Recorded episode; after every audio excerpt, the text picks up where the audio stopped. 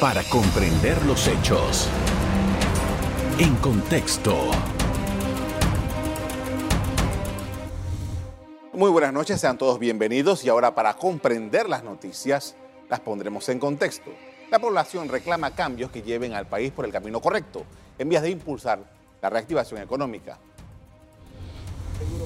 El Gobierno Nacional sustentó ante la Asamblea Nacional el proyecto de presupuesto general del Estado para la vigencia de 2023 que ignora los costos de las medidas de austeridad recién adoptadas y no fomenta la generación de empleos. ¿Está satisfecha la población? ¿Cuál es el rumbo del país? Nuestro invitado de hoy nos pone en contexto. Nuestro invitado de esta noche es Aurelio Barría, fundador de la Cruzada Civilista. Buenas noches. Gracias. Carlos, ¿cómo estás? Bien, gracias. Gracias por aceptar nuestra invitación. Dice la pregunta del, reporte. ¿Qué rumbo tiene el país? ¿Cuál es su visión del, rumbo que tiene Panamá en estos momentos? Si hay que hacer un análisis retrospectivo de cuál es nuestra realidad, hemos vivido un mes de julio con protestas, eh, reacciones, eh, situaciones incómodas para los estudiantes y para todos los ciudadanos. ¿Qué nos espera? ¿Qué es lo que quiere la ciudadanía? Bueno, estamos sufriendo consecuencias económicas, eh, desempleo, costo de la vida y los ciudadanos esperan resolver ese problema eh, teniendo trabajo, pudiendo reinsertarse en la economía, eh, teniendo acceso a ingresos que le permitan pagar la educación de sus hijos. Y todo eso se resolverá en la medida que hay más inversión en el país, en la medida que hay paz social y en la medida que podamos generar nuevos puestos de empleos. Eh, ¿Cómo se va a dar eso? Todos tenemos que participar. El gobierno tiene un rol importante. Eh, se acaba de mencionar ahí el rol de la Asamblea y el presupuesto general del Estado. Es un presupuesto que sale de los impuestos que pagamos los panameños. el, el Estado no genera ningún ingreso porque no produce. Entonces, el mejor uso de esos fondos es un control del gasto, es invertirlo en aquellas cosas que resuelvan los problemas básicos de la ciudadanía, educación, salud, movilización, seguridad, donde haya un verdadero uso adecuado y no lo que estamos viendo en la Asamblea o un presupuesto que no está consono con las realidades, que tiene que ser un ajuste del cinturón para todos, especialmente de los ingresos del Estado que son, están mermados. Así es que lo que nos espera adelante es poder enfrentar estas, estos retos con responsabilidad, con sensatez y con una visión integral donde los panameños podamos construir y tener esperanzas de un mejor futuro. Usted dijo hace un rato, donde todos participemos. Exacto. Promoviendo la participación ciudadana. En el día de hoy se hizo un anuncio en ese sentido, en un grupo eh, que está tratando de participar. Eh, porque eh, en todo lo que llevamos hasta ahora, no todo el mundo se siente integrado, por ejemplo, a una mesa única que se está desarrollando en Peronomé. Hoy se dio el pronunciamiento de la Gran Alianza por Panamá, donde los expositores plantearon que 150 organizaciones están planteando, de todos los sectores, no solo los sectores económicos y productivos del país, sino eh, grupos educadores, sociales, que también quieren tener algo que decir en la solución de los problemas. Una mesa de diálogo en la cual sencillamente se restringe la participación no puede tener resultados donde todos los actores tienen que participar. Eh, creo que esa mesa tuvo su momento. Eh, las tensiones de las tranques de calles y las presiones, hubo reacciones de parte del gobierno en cuanto al precio del combustible la canasta básica, los medicamentos. Hay otros temas que han quedado pendientes y eso nos corresponde a todos los ciudadanos. No tenemos que marginarlo. Y yo creo que la Gran Alianza ha planteado una participación integral de todos los sectores en búsqueda de esas soluciones. Y eso se, se puede dar y se tiene que dar, no marginando a nadie, ni unos ni otros. Varios de los grupos que están en esta Gran Alianza han estado pidiéndole al gobierno desde hace varias semanas que ser parte de esta, de esta fórmula de buscar soluciones a los problemas coyunturales. Y también hay algunos grupos que dicen, bueno, no solamente son temas coyunturales, hay temas de base, temas fundamentales de, Panamá que no se están atendiendo adecuadamente. Mira, el país tiene muchos problemas, eh, problemas relacionados con la corrupción, con la falta de justicia, con la impunidad. Esos problemas inciden en el manejo de los recursos del Estado y eso es lo que molesta, indigna y se siente eh, muy mal la población. Eh, los otros problemas coyunturales específicos se han estado atendiendo y yo creo que si bien eh, no han participado todas las partes, la Iglesia habló de una segunda etapa. Bueno, esa segunda etapa no sé cuándo va a empezar. Ni la misma Iglesia dice que no va a participar. Pero lo importante es que este país no puede estar sujeto a unas mesas, a unas reuniones que ya han cumplido su cometido. Hay que respetar lo que han hecho. Eh, podemos estar o no satisfechos. Yo tengo mis opiniones sobre cómo se ha llevado, pero es una realidad. Se ha escuchado a los grupos sociales, a las personas que tenían algo que plantear. Pero todos los problemas del país, la luz, el agua y todo, tienen que resolverse con otro espectro, con otras realidades. Y no es ahí. El gobierno tiene una responsabilidad a través de los ministerios, las instituciones, de atender esa respuesta. el último caso fue el tema de la medicina. Es un tema coyuntural, es un tema que tiene raíces en la falta de medicinas en la en, la caja del Seguro Social, que es la que tiene que proveerle gratuitamente a todos los que pagamos impuestos y a todos los que pagamos la cuota del Seguro Social, que no lo ha hecho correctamente. Ahí donde ahí está la primera falla. Lo otro es, sí, yo comprendo que hay que regular los precios de alguna manera, buscar la manera de que las grandes compañías farmacéuticas le den el mejor precio a Panamá y no un precio relacionado con el índice de ingresos que tiene la población y otros elementos que ellos utilizan para poner los precios en Panamá. Eh, podemos aprender, se pueden hacer muchas eh, alternativas y se están dando, pero es con el concurso de todos, no es imponiendo. Los precios no se bajan por decreto, los precios se bajan con razonamiento y con competitividad de todos los actores en la cadena de suministro. ¿Ha habido liderazgo para eh, atender estas, estas necesidades y poder viabilizarlas? ha habido un liderazgo del gobierno muy frágil, muy débil. Eh, yo siento que el gobierno tiene que ser más enfático, eh, escuchar las partes y tomar decisiones que verdaderamente sean convincentes, especialmente en la Asamblea. Digo, el Ejecutivo manda un proyecto de ley para revisar la ley de turismo, que es consensuada, que es una de las aspiraciones que se plantearon, porque sencillamente esos recursos no se pueden entregar como se han planteado y que tiene que ser suspendida, revocada, y la Asamblea de repente sencillamente dice, no, yo no estoy de acuerdo, eh, vamos a mantenerlo. Pero es un momentito, aquí hay un sentir nacional que ustedes tienen que escuchar, y son los primeros que tienen que dar el ejemplo de el buen uso de los recursos del Estado.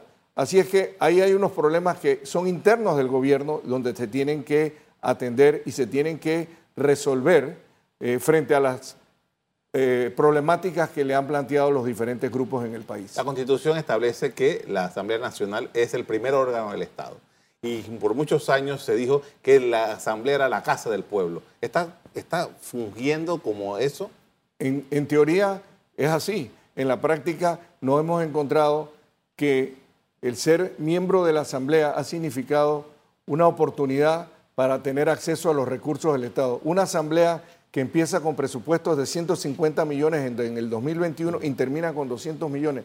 Es la única asamblea en la región que puede nombrar eh, personas y planillas. ¿Desde cuándo la asamblea tiene la responsabilidad de nombrar a nadie? Ellos están ahí para aprobar leyes, para aprobar eh, medidas que el país requiere, no para beneficiarse en sí mismo como lo han hecho a través de los años. Y eso es lo que le tiene preocupado y indignado al pueblo. Y ellos no lo han entendido. Ellos han utilizado los recursos del Estado porque son los que le aprueban el presupuesto al, Ejecutivo. Con esto vamos a hacer una primera pausa para comerciales. Al regreso seguimos hablando sobre la circunstancia en la que se encuentra Panamá. Ya regresamos. En contexto. Estamos de regreso con Aurelio Barría, que fue fundador de la Cruzada Civilista. Estamos analizando la situación del país y hablábamos hace un rato sobre la alianza, de estas organizaciones, que son 150 que han estado, pero que esto viene en un momento en que ya Panamá comienza, está en un carril para las próximas elecciones. Ya eh, por, lo, pronto estamos trabajando con las candidaturas de la libre postulación, que ya eso están dando. El momento, la mesa única, las candidaturas de libre postulación, esta alianza, lo que ya viene el próximo, el próximo año no, en unos cuantos meses, cuando arranque el 2023, Panamá va a entrar en, otra, en, otra actividad. Los tiempos, las circunstancias, los temas, no vamos a perder con las elecciones, ¿qué va a pasar? Estamos a menos de 24 meses de un cambio de gobierno.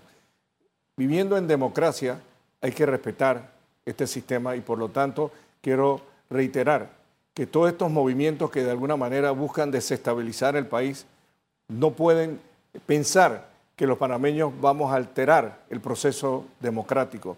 Tenemos con este gobierno de ir hasta el primero de julio de 2024 y esperamos que esta administración, que le quedan menos de los cinco años, le quedan dos años para gobernar en un proceso, en un periodo electoral que ya empezó, esperamos que puedan tomar las decisiones correctas, porque cuando el país le va bien, el gobierno tiene réditos pero cuando el país está mal, todos sufrimos y nos cuesta a todos. En este momento, eh, yo creo que el, país, y esperamos que el presidente y su equipo de gobierno hagan los correctivos necesarios. Va a tener apoyo de todos los ciudadanos y todos los demócratas que pensamos que es la única solución, es encontrar y hacer los cambios que el país requiere para enrumbarnos por los caminos. No podemos estar dos años sin generar empleos, sin resolver los problemas estar enfocados solamente en la política. Yo creo que le queda este momento el reto al presidente Cortizo de ver qué legado le va a dejar a los panameños. Ya vivimos la pandemia, que no sea otra un pandemonium lo que nos queda en estos dos años. Y yo creo que todos los panameños tenemos que tener la esperanza y de ser positivos de que juntos podemos resolver los problemas si nos sentamos en una mesa responsablemente, no con agendas escondidas y no con buscarnos un nuevo sistema de gobierno socialismo siglo XXI tipo Venezuela. Eso no es lo que los panameños quieren. Los panameños quieren trabajo, quieren dignidad, quieren la esperanza de poder darle a sus hijos la educación y poder darles la salud, el techo y las oportunidades que se merecen. Pero eso lo vamos a conseguir en la medida que se escuchen y se tomen las, las acciones correspondientes. Tiene que controlar esa asamblea que en estos momentos es el peor problema que tiene el país con el uso y el mal uso de los recursos. El presidente tiene que decir, señores, ya está bueno, han sido tres años de que ustedes han impuesto un presupuesto para ver qué hay para mí. Este es el momento de pensar en el resto de los panameños. Ahora, ¿están los dirigentes políticos y los actores políticos de Panamá a la altura del momento? Mira, Panamá y los, tenemos lo que el país y nuestra sociedad refleja. La responsabilidad de escoger a los, a los diputados y a los presidentes y a las autoridades es de cada panameño es en las urnas donde se tienen que hacer los, cambios y, escoger los mejores ciudadanos. ¿Cuál es su trayectoria? Son cantos de sirena, son cuentos, es el clientelismo. Aquí te doy para que votes por mí, pero mientras tanto no te doy educación para tus hijos, para salud, no tienes trabajo. Entonces, no puedes vivir de, sencillamente de las dádivas, no puedes vivir del subsidio, porque ese subsidio es dependiente. Los hombres tienen que ser libres y fraguar su futuro con el esfuerzo personal de cada uno. Eso es lo que tenemos que enseñarle a la población, tener méritos, tener valores, tener voluntad y esperanza. Y a pesar de la dificultad que tenemos, Carlos, tenemos que tener fe y levantarnos todos los días que hay que trabajar para poder progresar. Hace un rato le preguntaba porque hay grupos que sí, efectivamente, desde hace ya varias semanas han pedido al gobierno, llámenos, queremos participar, queremos ser parte de esto. Hace un par de, eh, días vimos unas acciones para, estar, por ejemplo, en la mesa de concertación, pero las respuestas no llegan. ¿Qué es lo que está sucediendo en el camino? Mira, yo creo que el, el gobierno ha llevado unas conversaciones y un diálogo hasta un punto y yo creo que ha satisfecho muchas de esas demandas, pero todo tiene un límite y no se puede abusar de que te voy a cerrar las calles si no me apruebas A, B o C petición. Hay respeto y el derecho de todos los ciudadanos al libre tránsito está en la Constitución y tiene que respetarse y las autoridades deben ejercer su responsabilidad para permitir que los panameños puedan transitar libremente. Tú puedes protestar, y lo hicimos en la Cruzada Civilista en 1987, pero ponte en las calles, no le alteres la libre circulación a los demás ciudadanos que tienen todo el derecho.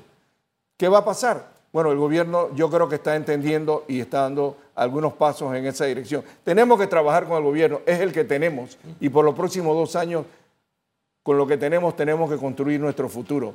Esperamos que lo entiendan y que se den cuenta que los panameños queremos aportar y queremos contribuir, pero tiene que ser con la participación de todos los sectores. Los trabajadores, perfectamente, pero los empresarios, los educadores, hay que darle educación. ¿Cómo es posible que se queden un mes los estudiantes después de dos años de, de pandemia sin clases? Perfectamente pueden protestar y pueden exigir lo que quieran, pero también los maestros tienen que conocer su responsabilidad. Yo soy hijo de maestra y de profesora y yo entiendo lo que eso significa pero también es en la educación donde vamos a encontrar la alternativa para la superación de cada uno de los ciudadanos. Usted mencionaba hace un rato la necesidad de la recuperación económica y la necesidad de generar empleos. En las circunstancias que estamos, eso como que se está dilatando un poco. Sencillamente cuando tú ves que el país se encuentra enredado, ¿tú crees que un inversionista va a venir aquí y no hay respeto a la ley y que, y que aquí trancan las calles y no puede circular y, los turistas tienen que caminar al aeropuerto con sus maletas, ¿cómo se debe sentir el turista? No va a venir. El inversionista que iba a poner un hotel o que iba a poner algo en la playa o que iba a hacer algunas eh, eh, otras inversiones, lo pospone. Sí hay oportunidades. Panamá tiene muchas oportunidades. Eh, tenemos, si nos comparamos con la región, estamos en una ubicación perfecta. Pero si no las aprovechamos, esas oportunidades se van. Las oportunidades no son permanentes. Entonces, eduquemos a la gente, démosle la oportunidad y en esa medida vamos a construir un mejor Panamá. Hay responsabilidad social de parte de los empresarios. Sabemos que tenemos que mejorar, debe haber un mejor contrato social. Sí, eh, se está trabajando en eso y todos lo queremos, pero tiene que haber también resultados. El trabajo, la educación, y la actitud de cada ciudadano es importante. No puede ser ajeno, apático, tiene que haber participación ciudadana para que haya responsabilidad y que haya resultados. Y yo le invito a, los colegas y a los panameños y a todos, cuando queremos, podemos. Y la única manera que lo vamos a conseguir es trabajando, educando a nuestra gente y no cruzándonos de brazos o escuchando cantos de sirena para irnos a otros sistemas políticos que han resultado un fracaso en la región. El sistema que tenemos en Panamá puede mejorar. Tenemos que rescatar la institucionalidad democrática, la justicia y que no haya impunidad y corregir la corrupción. En ese camino tendremos un mejor futuro, Carlos. Con esto vamos a hacer otro cambio comercial. Al regreso seguimos hablando sobre Panamá. Ya regresamos. En contexto. Estamos de regreso con Aurelio Barría, fundador de la Cruzada Civilista. Estamos analizando lo que está pasando en Panamá y cómo Panamá está transitando por esta situación. Y hace un año este, tuvimos la experiencia del Pacto del Bicentenario. Y de acuerdo con los facilitadores del Pacto del Bicentenario, ahí era la posibilidad de que el pueblo de Panamá presentara sus observaciones sobre el país, sobre lo que necesitaba el país y lo que quería eh, los ciudadanos de, del país. Y se crearon una serie de mesas y se presentaron documentos. ¿Qué ha pasado con eso? ¿Por qué a los meses tuvimos un, estallido con estas protestas cuando se supone que ya eso estaba viabilizado? El Pacto de Bicentenario, que fue una iniciativa de este gobierno, de recoger cuáles son las necesidades que pueden surgir de abajo hacia arriba, tuvieron un éxito porque en la plataforma Ágora se pudieron recoger cientos de miles, creo que 180 mil eh, necesidades y peticiones de las diferentes comunidades y diferentes temas, agua, salud, educación, institucionalidad democrática, costo de la vida, democracia, tribunal electoral, todos esos temas surgieron. Estos se recogieron en un documento y el Ejecutivo nombró una comisión nacional para que preparara un instrumento de análisis de prioridades y de seguimiento a estas eh, identificaciones que se habían dado. Ese documento se preparó, eh, yo fui parte de esa comisión de alto nivel. Al principio no creía, porque digo, esto es, esto es pérdida de tiempo otra vez, otro documento que van a echar a, a, una, a una gaveta. Quiero que sepas que ahí estuvimos trabajando todos los lunes y los miércoles, eh, cerca de 30 personas, coordinadas por Paulina Franceschi y José Ramón Icaza. Eh, me siento satisfecho que preparamos un documento eh, que se terminó en el mes de julio, a principios del mes de julio, y tenía que entregarse al presidente de la República. Sin embargo, por razones de su enfermedad se pospuso. Este documento eh, creo que tiene además un proyecto de ley que se le ha sugerido al presidente para que sea una herramienta de seguimiento y de análisis de las prioridades de lo que se necesita en las poblaciones. No solo son para este gobierno, son para que se pueda utilizar en cualquier administración en el gobierno que venga actual o posteriormente. Pero una herramienta donde los, ciudadanos podamos identificar y que las obras no se queden abandonadas, como hemos visto, cantidad de hospitales y otras instituciones que no se han terminado los proyectos. Este, esta herramienta de seguimiento ya está preparada con el apoyo del PNUD, las Naciones Unidas, y creo que eh, nuestra deber es que eso no se quede engavetado. Y ha habido el respaldo de muchas asociaciones que han querido que este documento se haga público. Está en proceso de hacerse, eh, pero no es cuestión de hacerlo público, es cuestión de implementarlo. Hay que llevarle a la Asamblea un proyecto de ley que lo tiene que revisar el Ejecutivo para luego poder implementar el seguimiento. Lo fundamental en hacer obras es identificar sus prioridades, que no son prioridades de interés político, como los tienen los diputados de la Asamblea o aquellos que quieren tener participación política en las próximas elecciones, sino identificado con las realidades, los presupuestos que se necesitan y la ejecución con participación en, eh, con competitividad, con licitaciones que verdaderamente sean transparentes y que no sean una oportunidad para que algunos relacionados con los eh, gobernantes de la Asamblea, con los diputados, puedan tener el beneficio de hacer esas obras por precios mayores. Lo que queremos es el uso eficiente de los recursos y un seguimiento ciudadano a esas obras.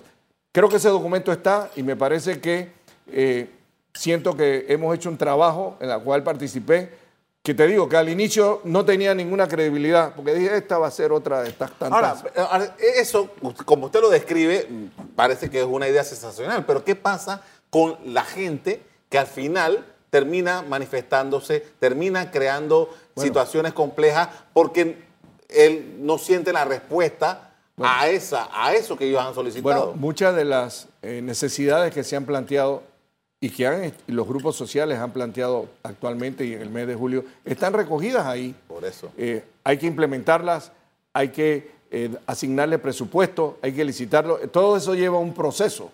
las cosas no se hacen de la noche a la mañana eh, pero es un inicio y pienso que eh, esto puede ser una herramienta importante que, se que complemente lo que el gobierno tiene que hacer. El gobierno identificó como 40 proyectos que puede realizar de aquí al primero de julio del 2024.